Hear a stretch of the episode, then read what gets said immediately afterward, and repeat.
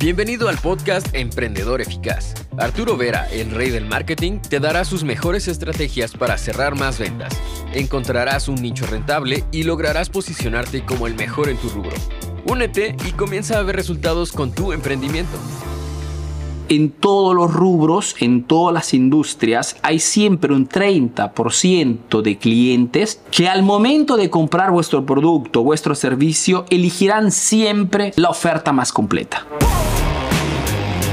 El problema es que si no tengo estos productos premium, pierdo dinero, porque el cliente aún queriendo comprar algo más costoso, que cuesta de repente el doble, el triple, simplemente me contento con el producto estándar, el producto basic, porque es el emprendedor muchas veces que no tiene productos premium.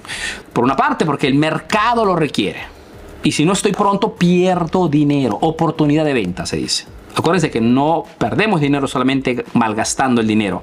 Muchas veces perdemos dinero no proponiendo el producto correcto al cliente indicado. Segunda parte, ¿por qué es importante el producto premium? Porque un precio más alto o una oferta más completa hace que mi marca tenga una percepción en la mente de esos clientes de más autoridad, de más credibilidad, de más confianza. En la marca que tiene en el mercado el precio más alto es la marca que tiene una percepción en la mente de los clientes de mayor autoridad. Funciona en esta forma. Tanto es verdad que ustedes, si analizan todos los rubros que conocen, habrá siempre, siempre una marca que tiene los precios más altos. Y tercera, que es bastante relacionada, porque cuando un cliente ve un producto, una oferta con un precio más alto, automáticamente para ese cliente, esa marca, ese negocio, esa tienda, ese proyecto, ese estudio, es el mejor.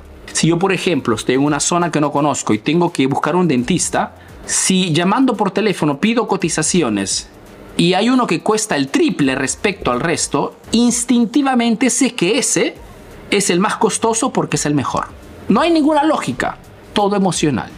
Porque la mente de las personas, para todos nosotros, cuando algo tiene un precio más alto, automáticamente es mejor. Por mil motivos. Si tú ves un Ferrari que cuesta 500 mil dólares y otro automóvil que cuesta 50 mil, automáticamente este de 500 mil para ti es mejor. Ni siquiera has subido al automóvil, ni siquiera sabes cuántos caballos tiene de fuerza, no, sabes nada.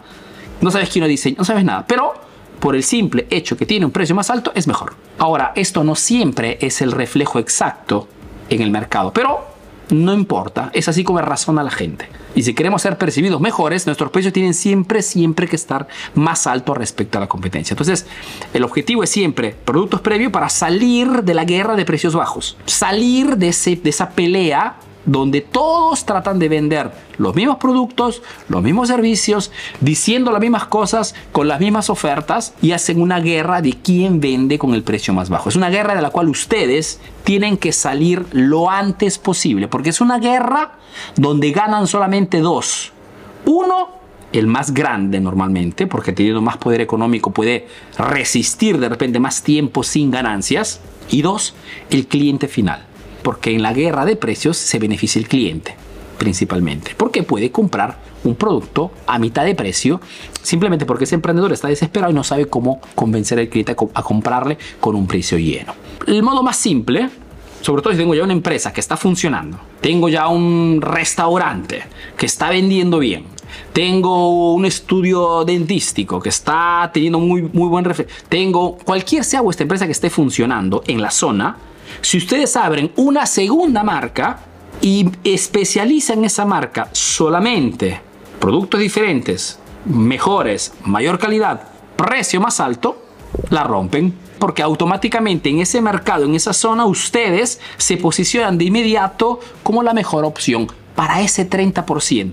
Y ese 30% casi siempre son los mejores clientes, porque son los clientes con mayor poder adquisitivo mientras todos se enfocan en venderle a todo el mundo, quien lanza una marca con un producto premium no le interesa el 100%, quiere solamente ese 30% de clientes pudientes de alto poder adquisitivo que están buscando la mejor opción. Chicos, en el mercado en el que nos encontramos, casi siempre lo que cuesta más es lo que vale más. Funciona de esta forma. Cuando queremos vender productos premium, lógicamente el servicio, el producto, la atención debe reflejar ese precio más alto. ¿ah? No se trata solamente de vender más costoso y dar el producto al nivel del basic. No, lógicamente no lo doy por descontado. Ejemplo, eh, un curso de repente puede costarte, Emprendedor Eficaz en oferta, 500 dólares, una asesoría personalizada one to one te cuesta 1000 dólares. Son productos diferentes.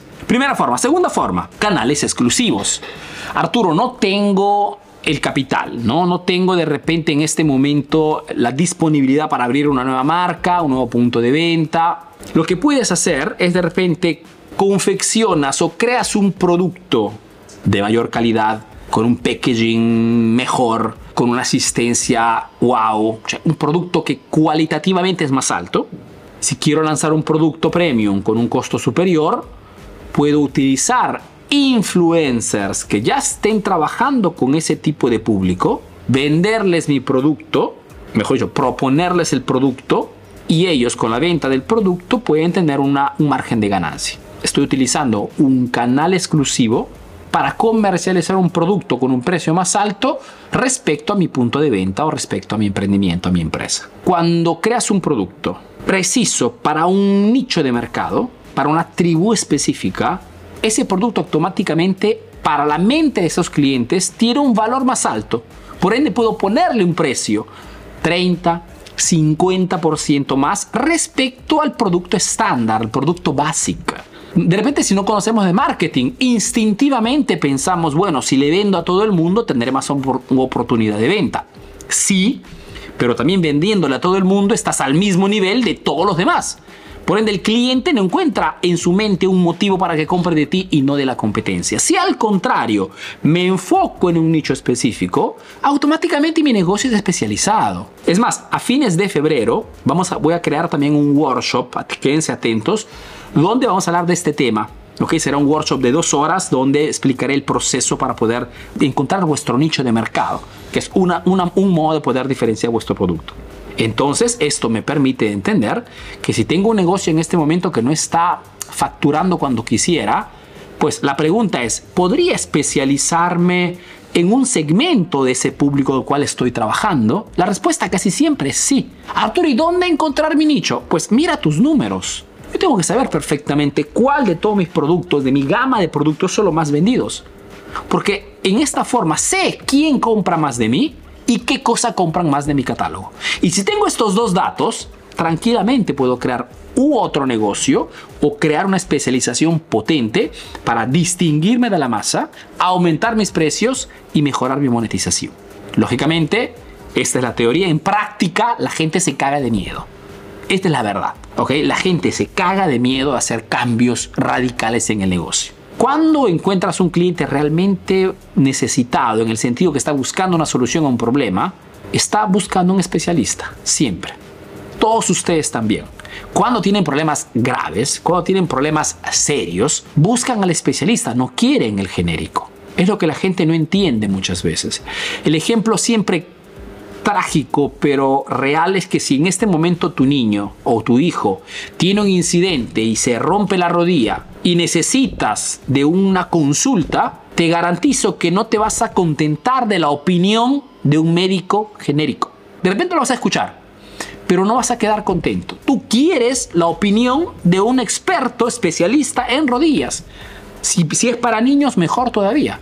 ¿Por qué? Porque necesitamos siempre la autoridad máxima en el mercado. Y eso se puede aplicar en todos los sectores.